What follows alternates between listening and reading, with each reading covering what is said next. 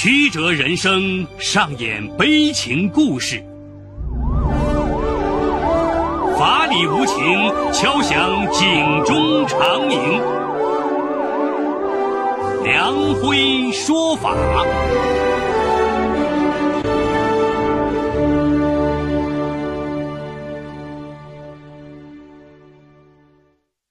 梁辉说法由上海故事广播与现代家庭杂志社联合播出。好故事，好声音，听众朋友，大家好，我是梁辉，欢迎收听梁辉说法。今天我要给大家讲这么个故事，叫《除夕夜父子对决》。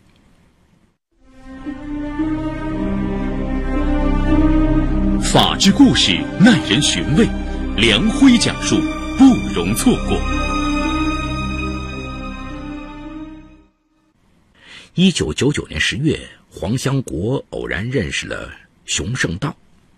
时年二十九岁的黄香国，老家在陕西紫阳县农村，很早便出来打工。认识熊胜道时，他在河南灵州市一家的物流公司当快递员，因为家庭贫困，一直没找到对象。时年五十六岁的熊胜道是灵州一家公司的老板。黄香国发现寄给熊辉的快递都是熊胜道收的，而且每次他看到快递单上熊辉的名字，都浑身颤抖，不住抹泪，佝偻的背影显得十分孤独和苍凉。有一次，黄香国忍不住关心的询问：“叔叔，熊辉是你什么人？”熊胜道嘴唇颤抖着说：“是我儿子，没了。”他转身一踉跄，黄香国一个箭步上去扶住他。之后又有两件寄给熊辉的快递，黄香国与熊胜道有了交谈，得知他老家在林州市和顺镇。上世纪八十年代初，熊胜道抛家别子出来创业，办了一个养殖公司，妻子在老家抚育一双儿女。熊辉聪明，学习用功。后来他考取天津一所大专，与家在天津农村的同学何培培相恋。毕业后，何培培跟熊辉来到林州工作，两人于1990年结婚，1992年生下儿子熊伟。哪知熊胜道有了孙子不久，老伴儿因病去世。祸不单行。一九九九年一月的一天，熊辉在与朋友吃饭后骑摩托车回家，被一辆渣土车撞飞，当场身亡。失去独子的悲痛让熊胜道跌入了深渊。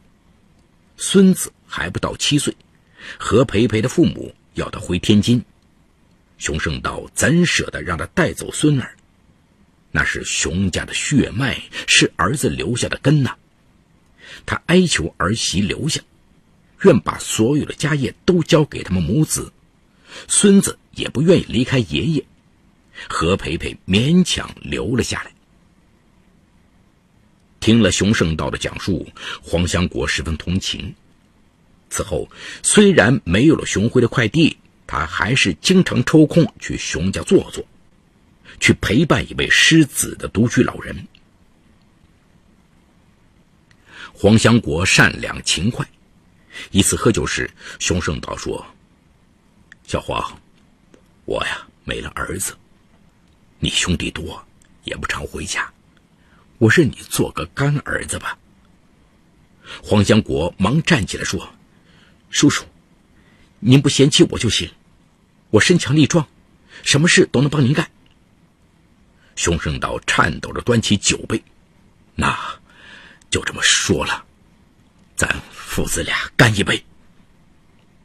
为了正式起见，不久，熊胜道请一位老朋友出面，举办了一个简单的认亲仪式。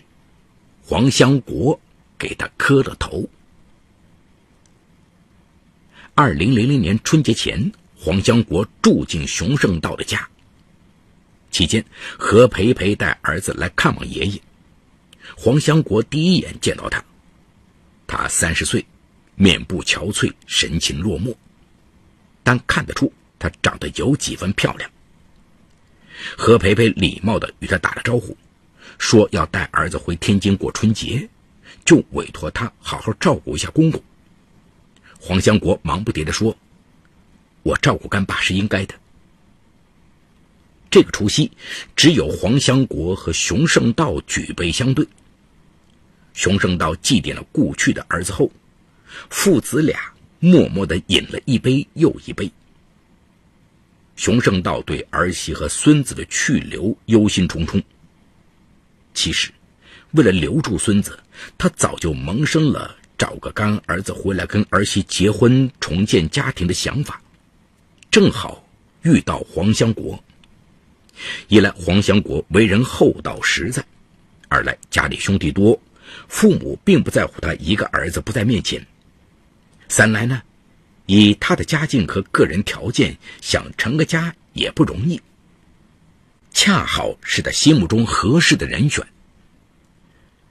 黄香国并不知道这层底细，小心的劝慰道：“爸，看得出，伟伟妈也是个善良的人。”何况伟伟离不开您，他不能不给您留下这条根。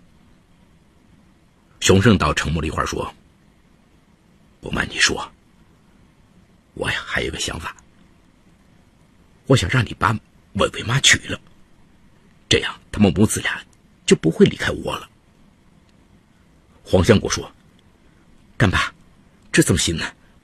我只是个打工的，我配不上他。”熊胜道说。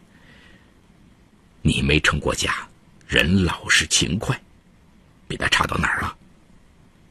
只要你不嫌弃他带着伟伟，我哪怕就是求他，也要让你们俩成了。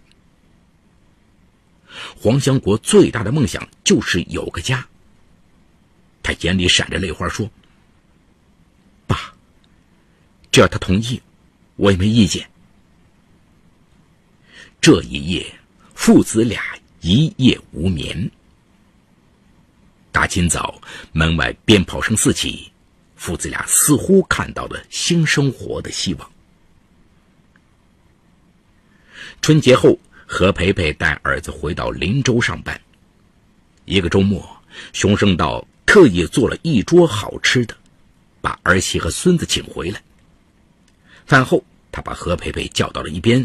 摆出黄香国的种种优点，提出让他俩结合。何培培十分吃惊，熊胜道忍住痛苦说：“这事儿呢，我深思熟虑了很久。黄香国也同意。你一个女人带着孩子不容易，家人还老要你回天津。你呀，要是嫁给了黄香国，这个家就能保住。”以后这个家什么东西都是你们母子的，我也有人养老送终啊。何培培哽咽了，大儿子回到自己的小家，他捂住被子痛哭。他不是一个没良心的人，如果不是疼惜公公中年丧妻又老年失子，他肯定会离开这个伤心之地。如今公公想用干儿子拴住自己。可就是拴得住他的人，又怎么能拴住他的心呢？就是不提俩人是否相爱，一家人除了爷孙俩有血缘关系，其他人都没有血缘关系。将来他若再生个孩子，是姓熊呢，还是姓黄呢？何培培犹豫纠结，熊胜道却催着黄香国直接去找他。黄香国去默默的帮何培培做事，忘了接送伟伟上学。一天，伟伟在上学路上淋了雨，回家感冒发烧。黄香国把孩子送医院打针吊水，因为太累了，他一边转着伟伟的手，一边歪在旁边的椅子上睡着了。何培培下班到医院，看到这一幕，心里一软，这个男人如此厚道。怎么就没人爱他呢？吊完水，黄香国送孩子回家，何培培第一次留他吃了晚饭。伟伟已经跟舅舅混出了感情，晚上一定要留舅舅在家里陪他睡觉。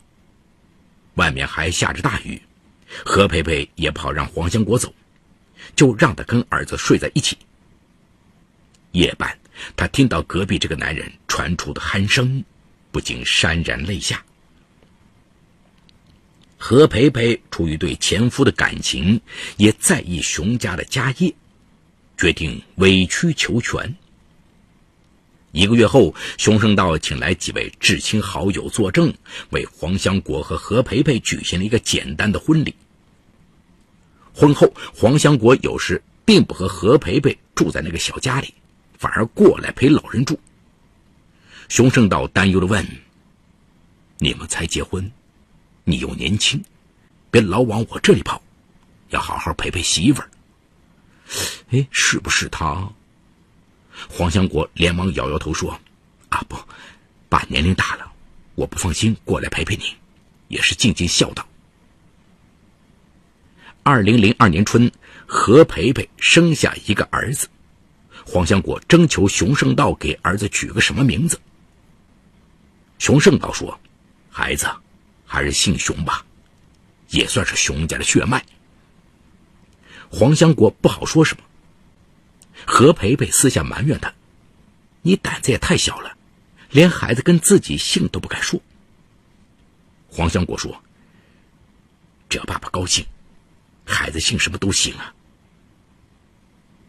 熊胜道已年届六旬，想回老家和顺镇，也不能闲待着。就出钱从别人手中接过了镇里的一个养殖场。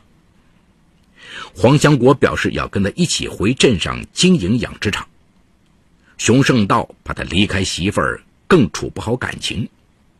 黄香国说：“反正镇上离市区也不远，我想回家也方便。”何培培听说后也表示同意。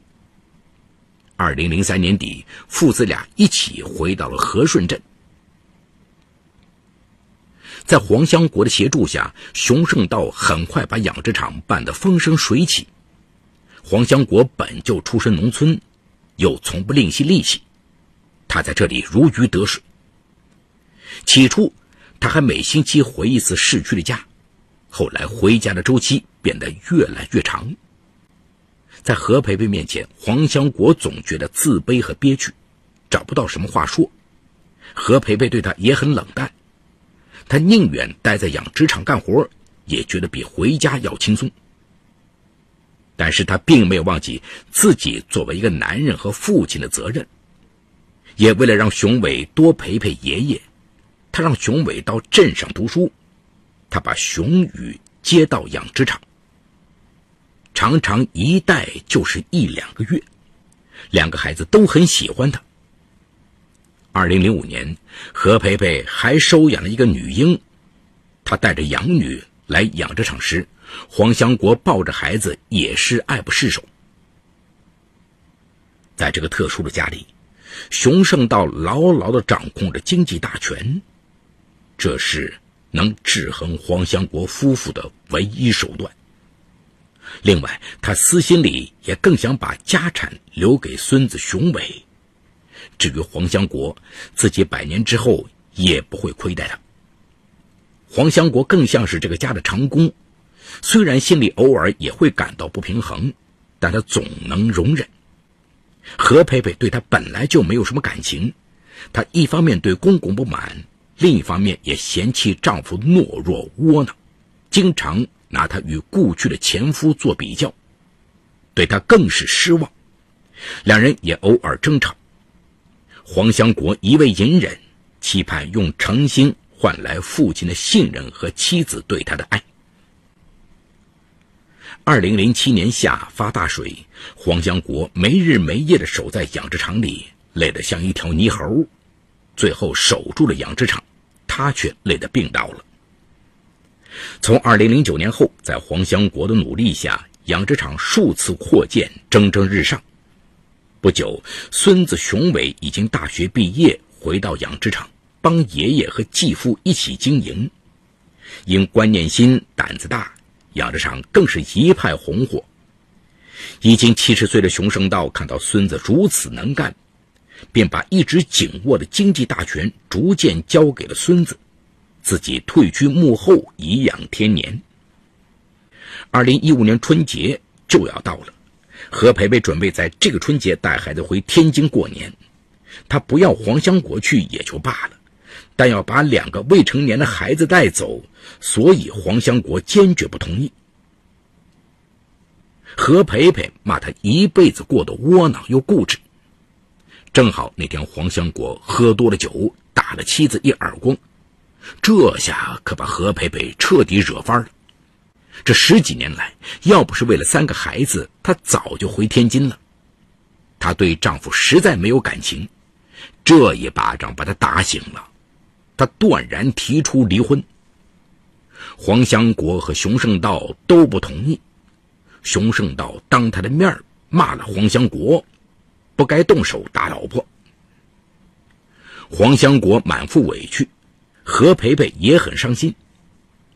春节前一天，何培培在网上向天津的同学魏强抱怨生活没有意思，被黄香国发现，认为他在外面有人，又大吵一架。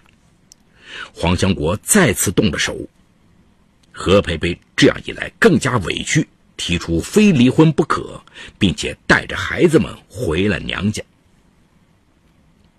何培培一走，熊胜道、黄香国彻底乱了方寸。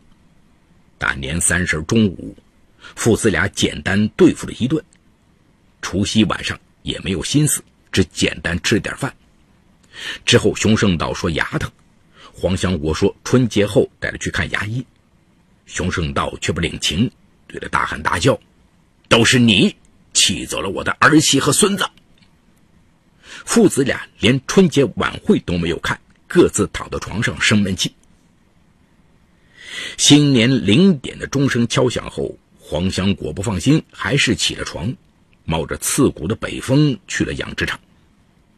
按当地风俗，过年要上供花糕。他做完这一切，又巡视了一遍场子，想起大过年的，妻子和孩子都不回家，越想心里越难受。他又在养殖场办公室里喝了大约半斤散装的白酒。大约凌晨一点半回到家，熊胜道根本没睡着，再加上牙疼的受不了，让黄香国用当地的土方子帮他止疼。黄香国照办，并陪着他一起喝了几杯酒。熊胜道还在不停的数落他，黄香国忍着什么话也不说，心里可是有些不满。我帮你们撑起了这个家，你们却从不把我当人看。还这么埋汰我！隔壁左右爆竹声声，熊家却冷冷清清。两个大老爷们越喝越觉得没意思，于是干脆按照当地风俗去镇上的寺庙祈福。祈福的时候，熊胜道一边磕头，一边还数了黄香国不孝。旁边有一些来往的香客，黄香国争辩：“我本来就是外地人。”你在外面给我传这个不孝的坏名，你让我怎么过？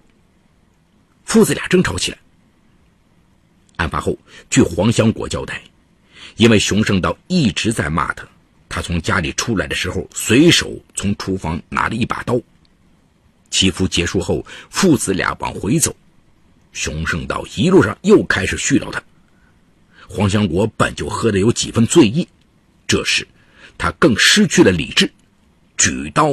朝熊胜道的头部、面部、胸腹部、背部和腿部乱捅，总共捅刺了十几刀。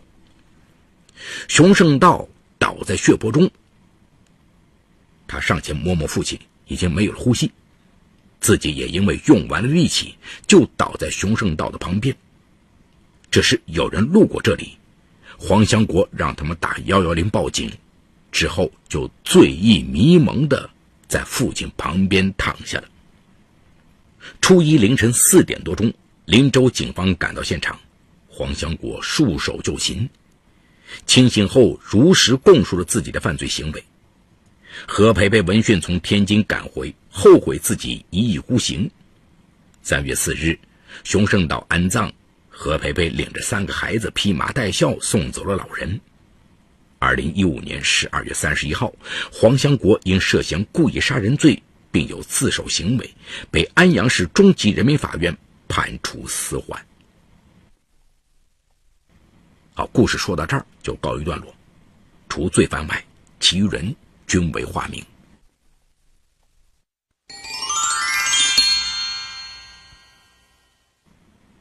爱情是缔结婚姻的基础。而何培培同意嫁给黄香国，一方面是为了公公，一方面也是为了儿子。他被黄香国无微不至照顾儿子雄伟的行为感动，但可以说从始至终都没有上升为爱情。夫妻应该相敬如宾，但是在何培培和黄香国的婚姻相处模式中，何培培一直保持着高高在上的姿态，尤其在小儿子姓什么这件事上，他觉得黄香国窝囊固执。作为妻子，她应该体谅、照顾整体在外奔波的丈夫，尊重丈夫，而不是嫌弃。过年本就应该一家人团团圆圆，而何佩佩不管丈夫的感受，独自带着两个儿子回娘家过年，她的种种行为让黄香国的心凉了。黄香国可以说是个地地道道的老实人，在进入熊家后，悉心照顾熊家一家人。帮熊家的事业管理的蒸蒸日上，在照顾父亲熊胜道这件事上可以说是无微不至，甚至愿意为了陪伴这位父亲而舍去陪伴妻子和孩子的时间。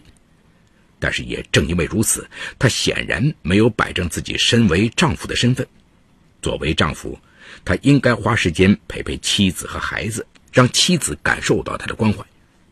黄香国把大把的时间都花在了照顾父亲和打理养殖场上面，而忽略了自己的妻子。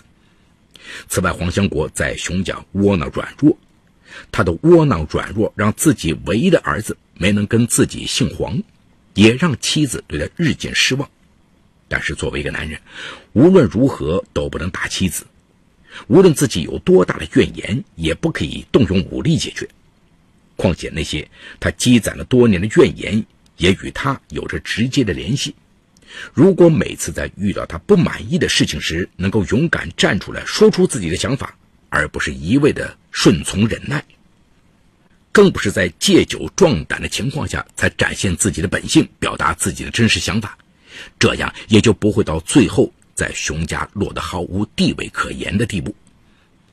常说啊，喝酒容易误事，而且在酒精的作用下，人的大脑是不清醒的。甚至是丧失理智的黄香国，最后在酒精的作用下将熊胜道杀害。醒来之后，即使后悔万分，但也无法挽回。